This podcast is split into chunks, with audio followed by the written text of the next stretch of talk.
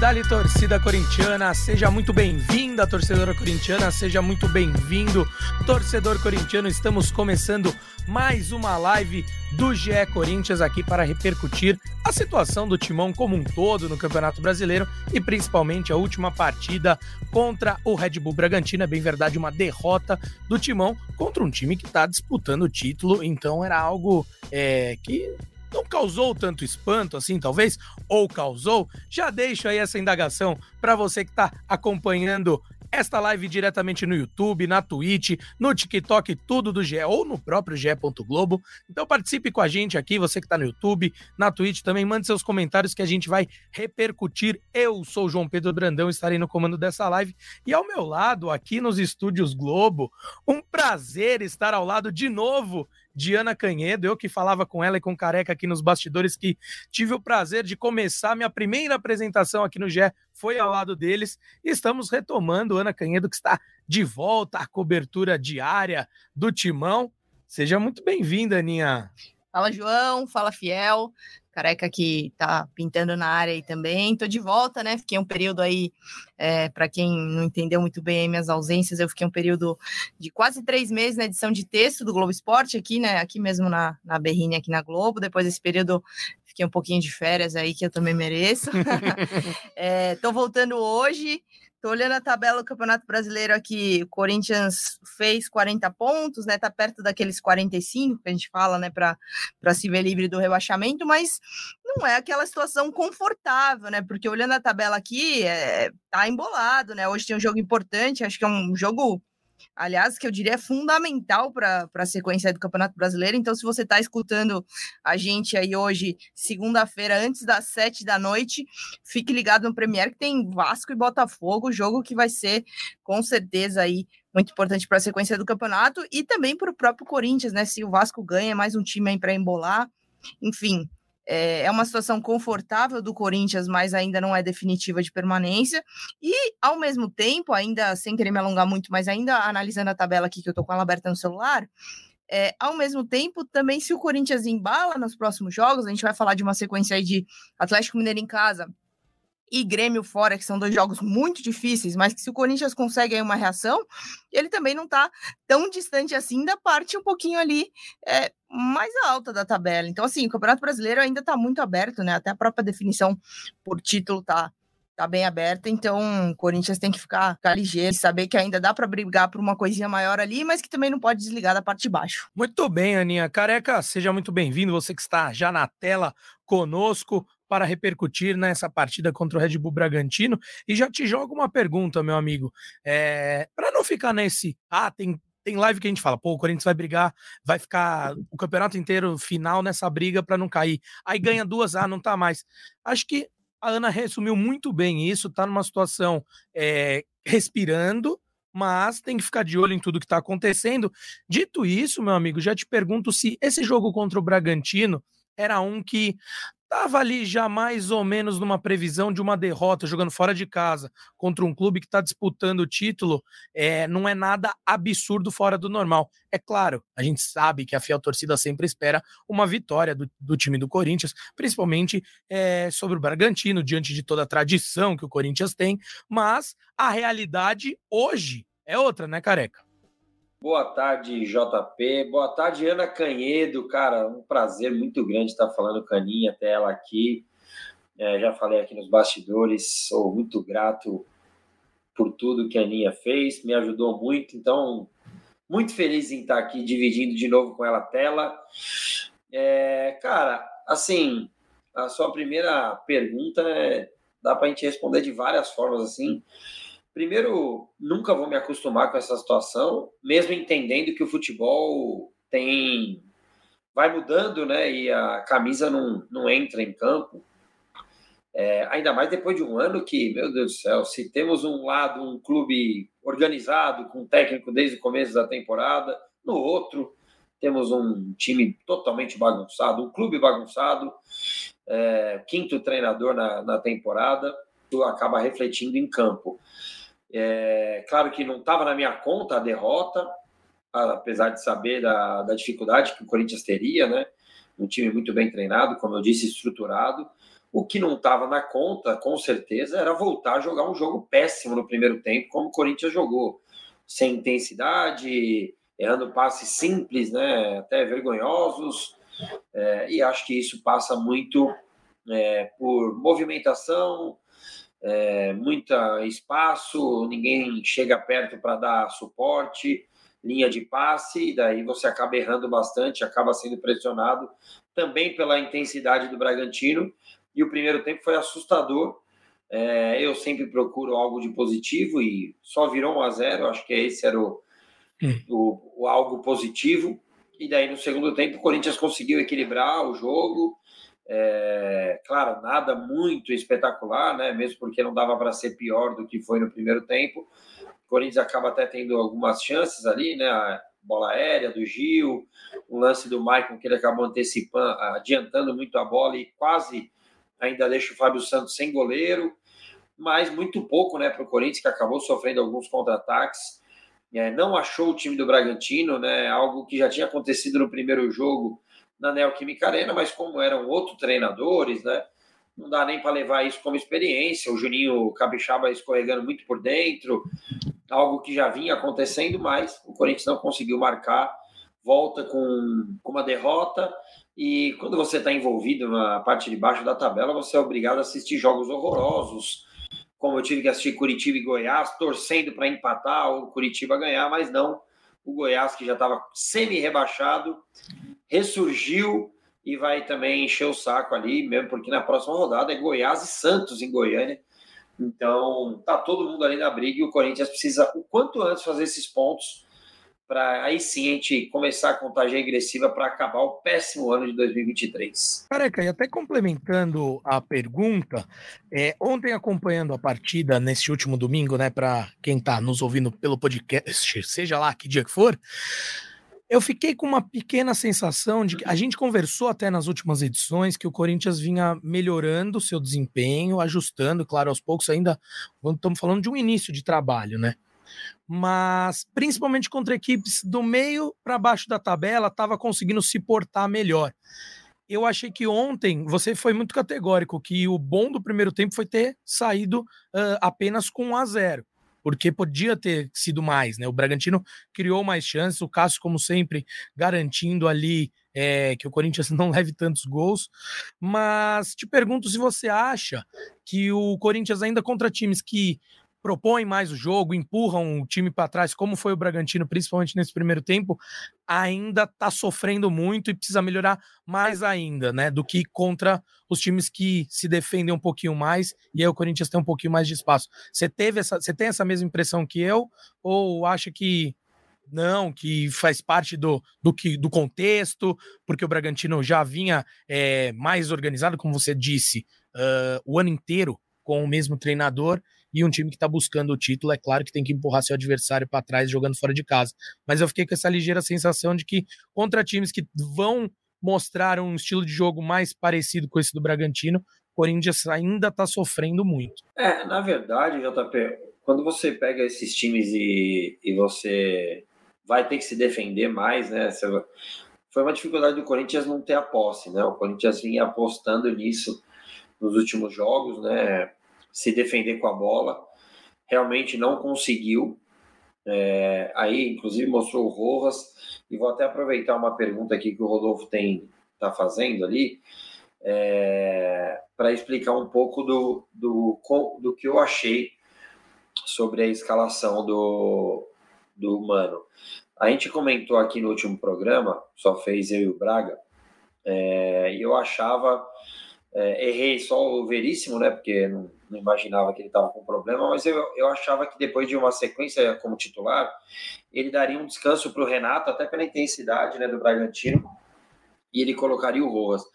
E eu acho que é, a troca aconteceu, só que não aconteceu somente nos nomes, aconteceu no posicionamento, e eu, eu achei um erro do, de estratégia. Talvez eu, eu esteja falando isso somente porque deu errado né, o primeiro tempo do Rojas bem abaixo, mas eu queria ver o Rojas por dentro. É, o Corinthians tinha dois jogadores extremos sem velocidade, né, Rojas e Romero, e você já não tem também laterais que que tem como arma a velocidade, né? Nem quando ele era novo, né? O Fagner não era um jogador rápido, Fábio Santos também. É, e daí você ficou sem escape, né? Você ficou sem profundidade, você não conseguia arrastar o Bragantino para longe da sua área, principalmente por isso. Uhum. E acho que você foi atraindo o Bragantino aos poucos, e essa foi a maior diferença para mim. Principalmente, né, Careca, contra um time que vai se colocar mais no seu campo, o Corinthians ao meu ver, perdeu essa, essa saída em velocidade, que poderia ser uma arma contra um time que está ocupando muito. A gente viu o Bragantino hora com, com uns 10 jogadores quase praticamente no campo do Corinthians, né? Então acho que poderia ter sido uma é, arma. Acho que, acho que, o posicionamento é em cima até da escalação, né? Do, do Corinthians. Não, o Caixinha, uhum. acho que a estratégia, claro, o Bragantino tem a sua forma de jogar tal é, mas ele tem a, a, oportunidade de ou escorregar um dos seus atacantes por dentro para ajudar a criar. O Elinho joga com o pé invertido, né? Inclusive. É, mas daí ele usou o Capixaba novamente por dentro, porque o, o rapaz ali da beirada do lado esquerdo, esqueci o nome agora, muito agudo, né? Muito do um contra um. E daí o Corinthians não tinha saída, né? Muito jogador do Bragantino atacando a área também, dificultando uhum. bastante. Então acho que ontem faltou isso e o time acabou melhorando é, também por isso, né? Colocando jogadores é, com uma profundidade maior, né? De, principalmente quando entrou Sim. o Mosquito pela direita, né? Porque o Pedro até então não tinha participado, o Pedro que entrou no intervalo.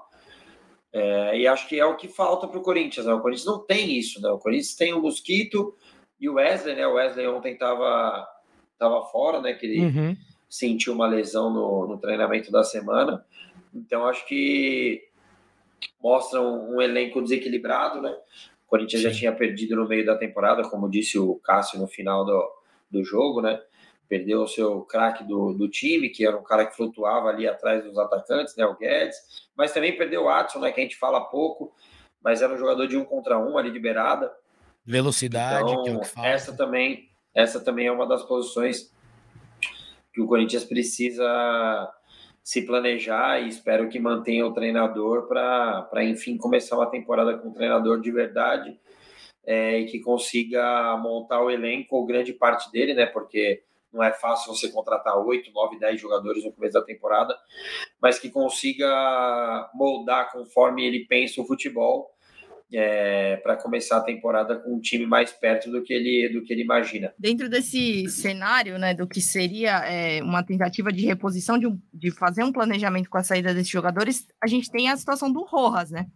que chegou aí já tá usando a camisa 10, é um cara que seria é, chamado aí no Corinthians para ser é, um definidor, não definidor que eu digo, não necessariamente um finalizador, não é isso, embora o chute fora da área dele seja muito bom, mas é um definidor de jogadas, né, que se fosse um cara determinante aí para aquele terço final das jogadas e, e não vencendo, né, a partida dele, não sei se você concorda, careca, é, JP, mas é, novamente um pouquinho lento, um pouquinho talvez é, não sei se é, se é, o termo correto a se usar, mas um pouquinho desconectado do jogo em alguns momentos, né?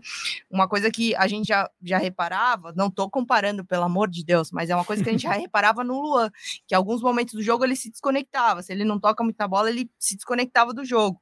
E, e o Rojas, em alguns momentos, ele, ele parece um pouquinho é, desconectado. Não sei se é só uma questão de adaptação, é, não sei se ele ainda não entendeu muito bem é, o futebol brasileiro, não sei o que, que você acha, careca, mas é um jogador que eu imagino, por exemplo, numa temporada de 2024, trabalhando com o Mano já há algum tempo, já aqui há mais tempo, enfim, que é, desenvolva um melhor futebol. É. Falar desabrochar, acho. não sei se eu poderia usar esse termo, mas uhum. enfim, que, que é, jogue bem melhor do que, do que se apresentou até hoje, né?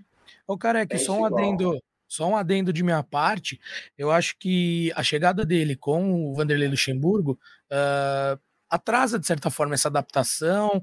Uh, o Luxemburgo não sabia muito bem como encaixá-lo, não, não tinha nem um ajuste muito bem feito do time, né? Então eu, eu tenho mais tendo a ter mais paciência com o Rojas nessa questão de adaptação ao futebol brasileiro, ao modo como o Corinthians vai querer jogar, como você muito bem disse na sua última resposta, com o Mano Menezes, e acredito sim que ele pode vir com é, esse final de temporada já mais ajustado e uma pré-temporada bem feita, é, com paciência, acho que ele tem tudo para ser um jogador importante do Corinthians na próxima temporada. É, eu, eu já falei aqui algumas vezes, né?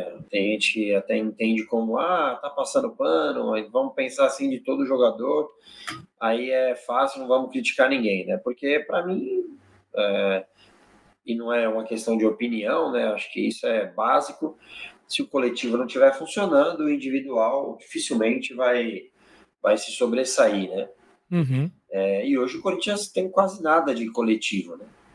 É, por muitos problemas, por, pela má gestão do futebol, o Corinthians chega em novembro com um trabalho novo.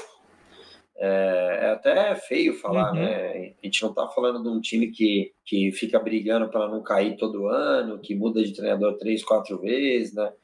É, está falando do Corinthians, né? Quarta maior folha salarial do país. Então, é complicado, mas é a nossa realidade. É, o Roas, tenho certeza, concordo muito com a Aninha, é, que pode melhorar bem no, no ano que vem, né? Fazendo uma pré-temporada decente. Eu já falei isso aqui algumas vezes.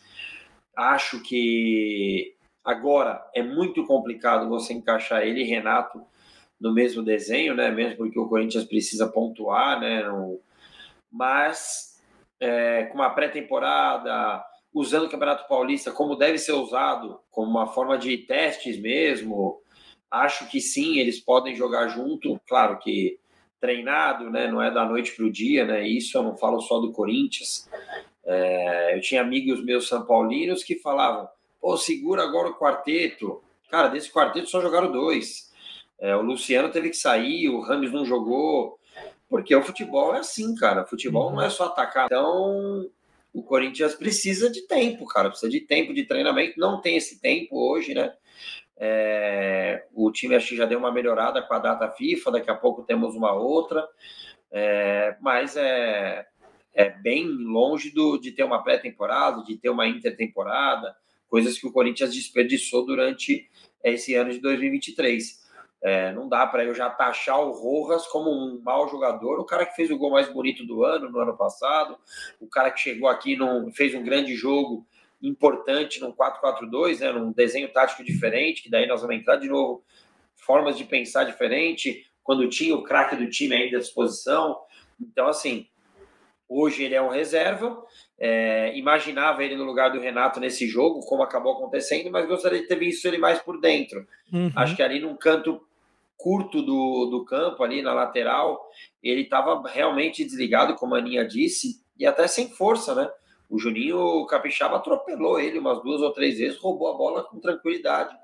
Não que não é a posição dele, ele já jogou assim muitas vezes no Racing, mas às vezes num desenho tático diferente, né? numa função diferente, então, eu não gostei do, de ter visto ele de novo ali preso pelo lado direito. é um jogador que acelera passe toda hora ali. Então, e como a Aninha disse, né, tem um bom arremate ali fora da área. É, acho que quando você coloca ele muito ali no canto, você acaba perdendo essas duas características que para mim são as principais do Rosa. De acordo. E mesmo quando ele jogava dessa forma no Racing, cara, era um contexto diferente Sim. contra times que jogavam diferente desse Bragantino, que eu arrisco a dizer se não for o time mais intenso do futebol brasileiro, está entre os três. Então tem, tem esse fator que também muda o que a forma dele ter jogado ontem. Quero fazer uma pergunta para Ana Canhedo, que está aqui de volta, né, Aninha? E, e aproveitar que você ficou um tempo é, um pouco mais afastada da cobertura dia a dia que você estava acostumado a fazer do Corinthians, e, e até meio que te perguntar você ali vendo de fora, que balanço que você fez desse Corinthians que trouxe o Vanderlei Luxemburgo quando ainda estava ali na queda é, do Cuca, ainda disputando a Copa do Brasil, depois foi disputar a Copa Sul-Americana, né, cai, ficando em terceiro na Libertadores, indo disputar a Copa Sul-Americana, mas um Vanderlei Luxemburgo que não tinha, não mostrava um desempenho no time, então eu queria saber de você, aproveitar que você está de volta e falar um pouquinho desse panorama geral de Corinthians. É que você sentiu desse trabalho do, do Vanderlei Luxemburgo? Eu aqui fui bem crítico ao trabalho dele no Corinthians especificamente. Achei que o Corinthians acabou perdendo tempo com essa escolha e não apresentou em momento algum desempenho convincente. E Agora falando já mais do, já para no final de sua resposta, já pensando no futuro, você que até bem trouxe esse tema do Roas para a temporada que vem, é, como você acompanhou esse Corinthians um pouco mais de longe, o que você sentiu e o que espera desse trabalho do Mano Menezes aí, até inclusive suas primeiras impressões, que eu e o Careca já falamos que é difícil, né? Tá no comecinho do trabalho, mas as primeiras impressões. É, é, é, o que você falou, ainda é um pouco difícil falar do Mano, embora seja um cara que a gente já conhece, conheça, né, de, de outros trabalhos, enfim, dentro do próprio Corinthians até, mas falando sobre o Luxemburgo, é, é até um pouco chato falar isso, mas é, é quando o Luxemburgo vem, não é, é um treinador que foi contratado uma, com uma convicção absoluta da diretoria. Eu acho que já é um trabalho que ele chega com um pouco de um prazo de validade ali. É, Todo mundo sabia que é, a diretoria queria o Tite, aí o Tite, é, enfim, falou que não trabalharia esse ano, não, a negociação acabou não avançando. E aí o Mano, naquela época também, ele estava numa situação é, um pouco difícil ali no Inter, o Mano não queria ele pedir para sair do Inter, embora os resultados não estivessem acontecendo, então não tinha também essa opção do Mano. Então o Vanderlei, quando ele vem, ele não vem com aquela convicção da diretoria, ah, é nosso plano A, ou que seja, é nosso plano B, não, não era nem o A, nem o B, nem o C. Uhum. Então, é, é, uma opção que se apresentou ali circunstancial, do que se tinha no momento. Então, é, na minha humilde opinião, eu acho que já era algo que vinha com prazo de validade. Olha, se tiver uma opção melhor, a coisa vai é, acabar degringolando um pouco aqui. E foi o que acabou acontecendo, né? A gente não tinha muitas razões, é, assim, é, para que o Vanderlei fosse o plano A de algum clube, assim, nesse momento que ele já tá da carreira, um cara uhum. muito vitorioso, mas não sei, não, não, se apresentava como a melhor opção possível. Eu repito, foi algo circunstancial. Acho que a diretoria, ninguém precisa falar para o Duílio que ele errou na escolha de, de alguns nomes aí para o comando técnico do clube, ele mesmo sabe. É, acho que até recentemente andou até reconhecendo uhum. isso. Ele sabe que fez escolhas erradas, ele sabe que ele comprou é, com o Cuca, ele comprou uma briga que já estava fadada a, a, a, a não ganhar, entre aspas, se é que pode ter algum vitorioso nessa história horrível, enfim. É, então, é, foram erros que ele cometeu e ele sabe.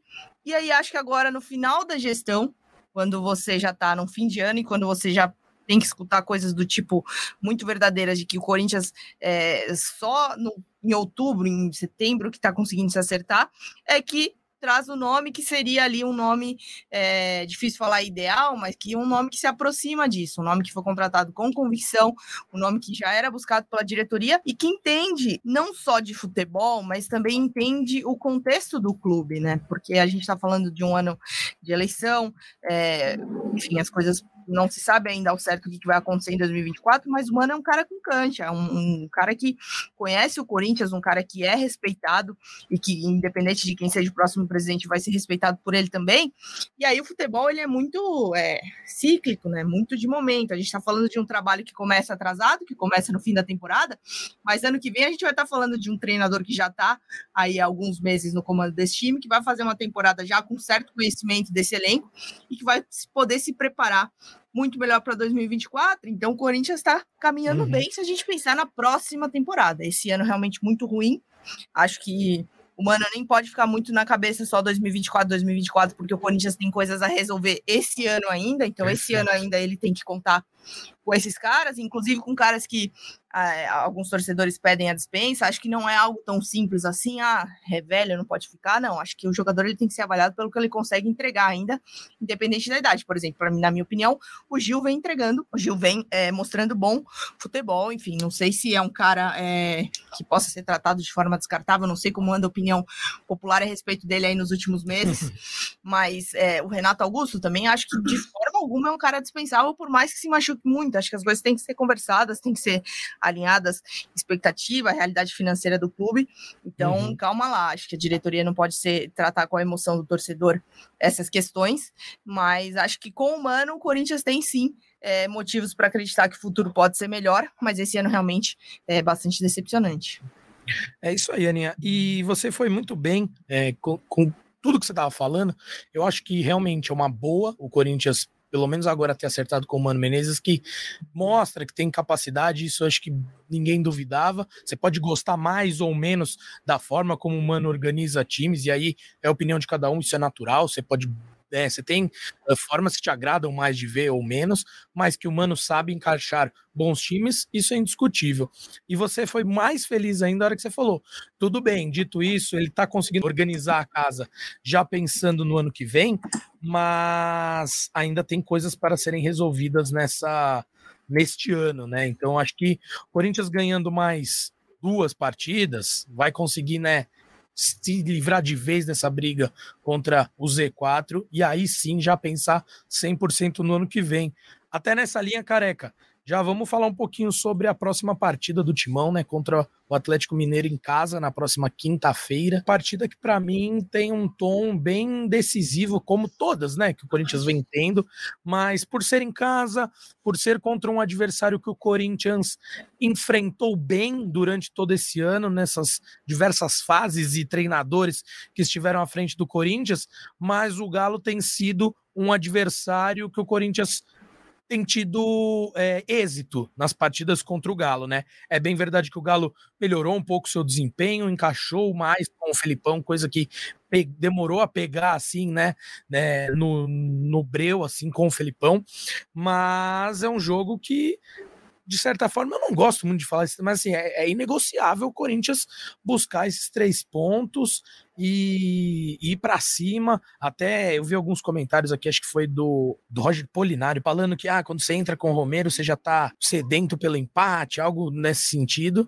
E acho que a torcida vai querer ver um Corinthians que vá mais para ataque, empurre o Atlético um pouco. É, contra ali sua defesa. Isso não quer dizer que o Corinthians vai ficar o tempo todo com a bola, mas essa postura de mostrar que quer a vitória desde o início da partida. Penso eu que, que a galera tá, tá com esse sentimento, né, careca? Tendo em vista que o jogo é na Neoquímica Arena. Sim, tem que ser. Ó, ó, jogando em casa, né? Você tem que se, se expor mais, né? Buscar o ataque, buscar a vitória.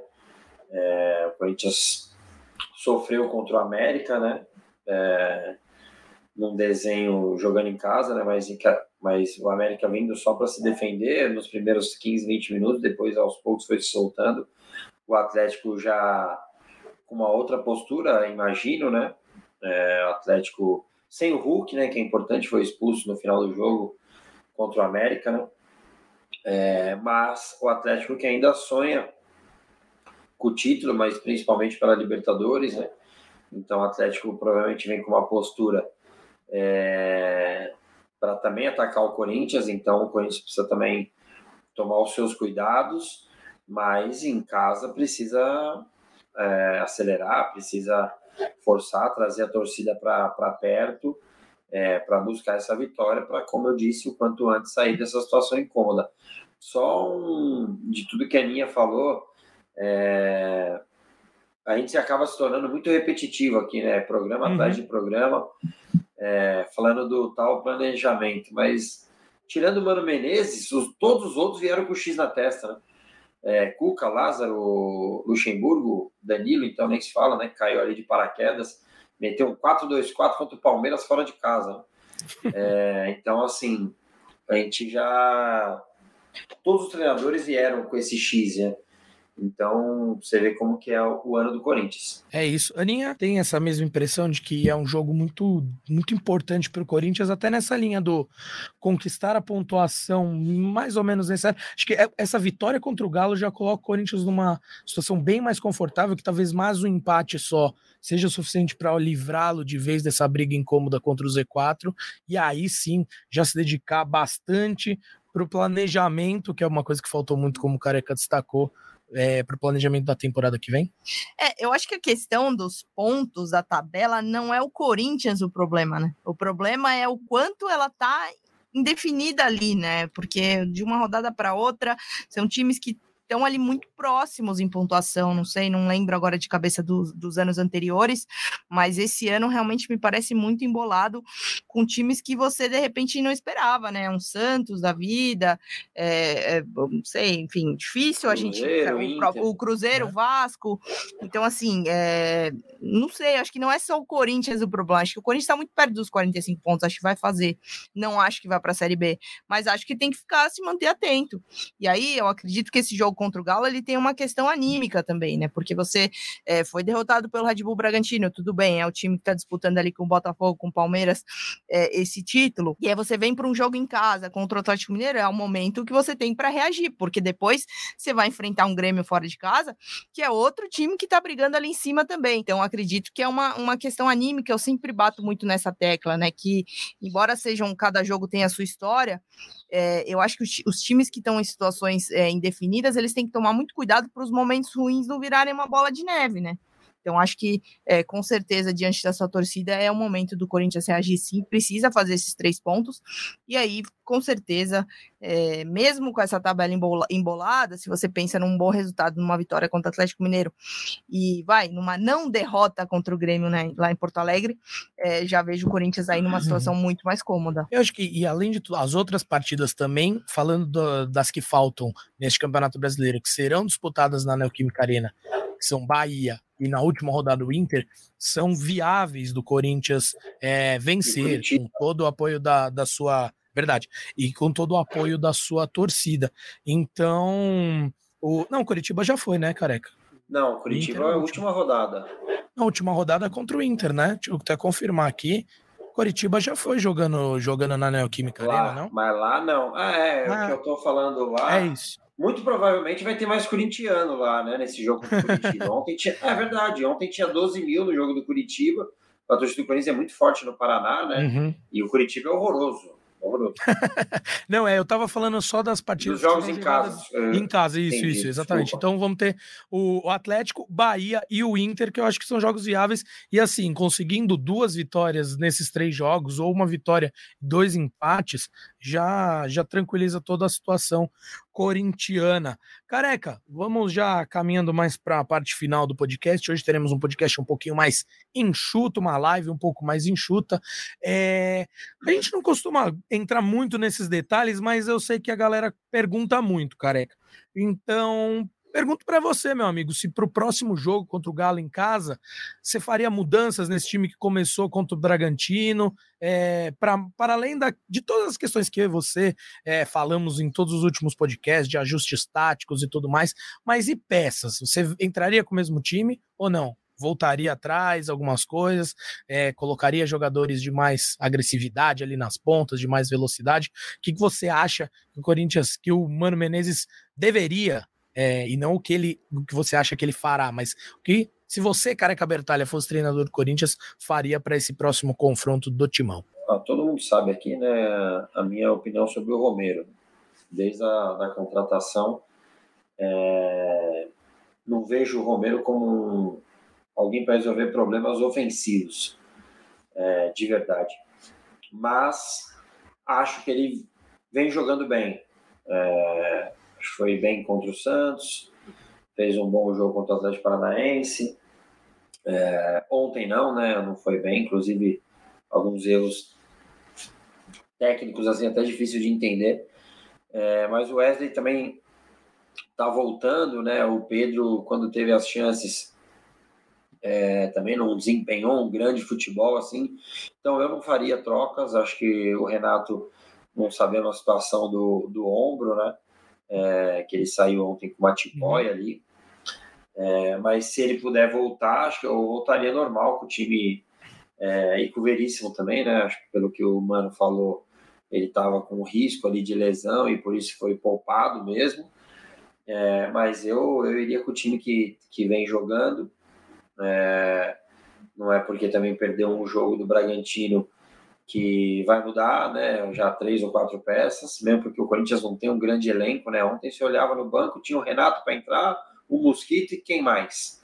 Você fala, pô, esse cara aqui pode mudar o jogo. Então, é, eu daria continuidade para o time que vem jogando, mesmo achando que, mesmo não sendo fã do Romero na parte ofensiva, é, mas acho que o Corinthians pode, é, com, com os jogadores aí do meio de campo, com o Maicon é, se aproximando e trocando passe, cuidando da bola com Juliano e Renato, a bola chega com qualidade para o Yuri, para o Corinthians vencer o jogo. É, não faria nenhuma mudança, não. Justo, justíssimo. Aninha, é, se quiser dar seu parecer aí também sobre esses ajustes do timão para o próximo, para próximo confronto.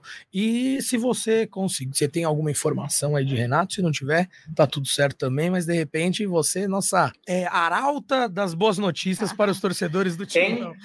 Arauta das boas notícias, careca. Vai comentando que eu vou jogar aqui no Google.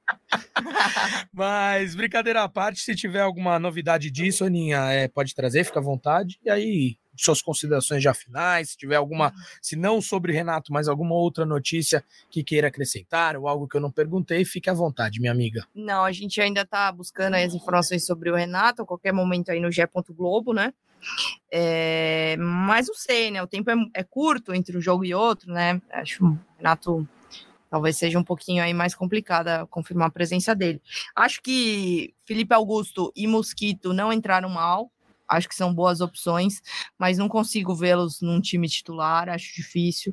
Então, sem querer me alongar muito aí já pra gente caminhar pro fim, é, tô com careca nessa, não é porque perdeu esse jogo que uhum. tem que sair desesperado buscando soluções, acho que eu não, não faria grandes alterações, não. Não faria alterações, na verdade, digo grandes alterações porque também tem a questão do Renato, enfim, tem que ver quais vão ser as possibilidades do Mano, mas não, não mexeria nesse time, não. Sim, eu defendo bastante o Mosquito aqui, já recebi muitas cornetadas do nosso querido chat por esse motivo, mas tem um outro fator que é importante, e o Careca fala muito sobre isso, uh, quando o Mano olha para o banco e não tem muitas opções. Então, apesar de eu gostar muito do Mosquito, eu acho que é interessante mantê-lo no banco também, para dadas as circunstâncias do jogo, você ter opções no banco, né? A e gente ele tá voltando viu... de lesão também, né, JP? Sim, é sim.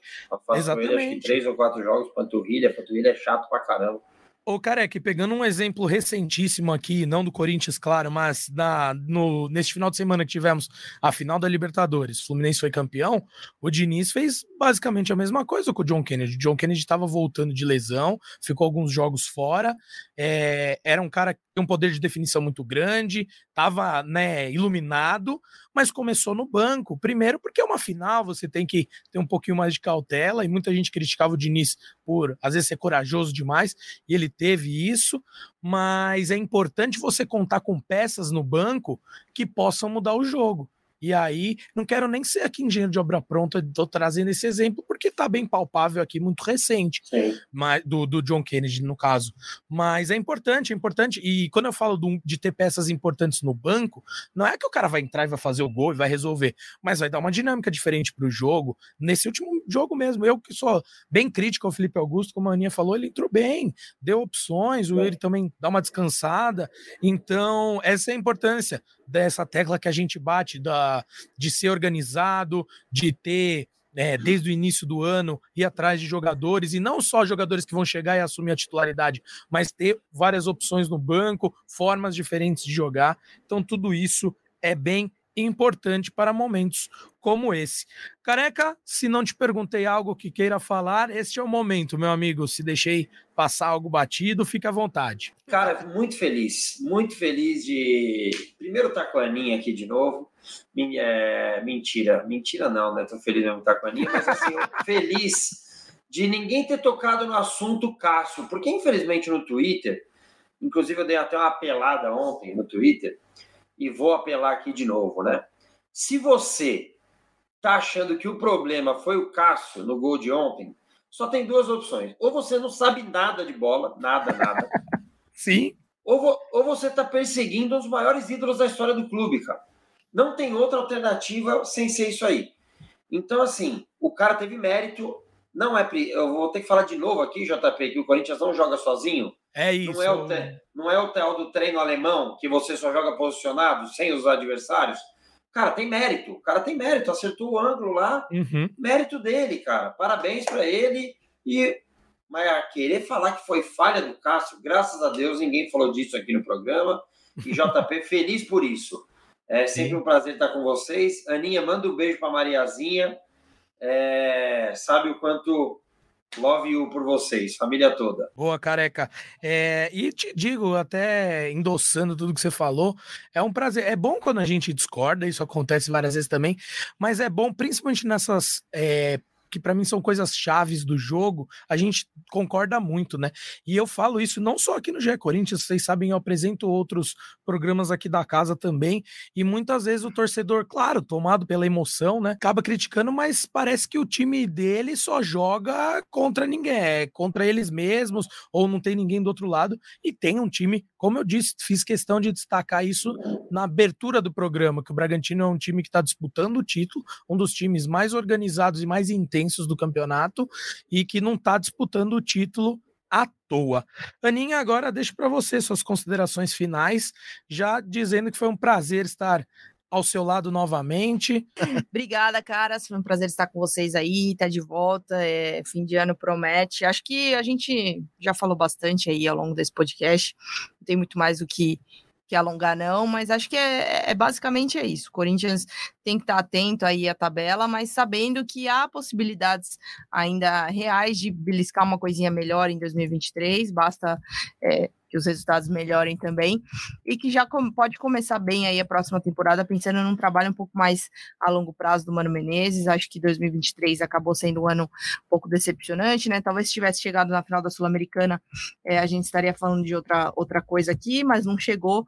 É, então, que vem aí a próxima temporada, mas sem esquecer que ainda tem objetivos a cumprir em 2023 e quinta-feira estarei na Arena. Muito bem, aí sim, voltando com tudo, Ana Canhedo, e a torcida corintiana espera que você leve muita sorte ao timão na Neoquímica Arena. Careca? Pô, aproveitar que a Aninha falou que quinta vai estar na Arena, eu não estarei, é, mas teremos novidades é, na... Vou colocar nas minhas redes sociais, estou só esperando chegar aqui a confirmação uhum. para novidades para quinta-feira ligados no Premiere, que essa carinha estará lá sofrendo assistindo o Coringão, hein? Novidades. Careca, é, eu falo que você é próximas horas.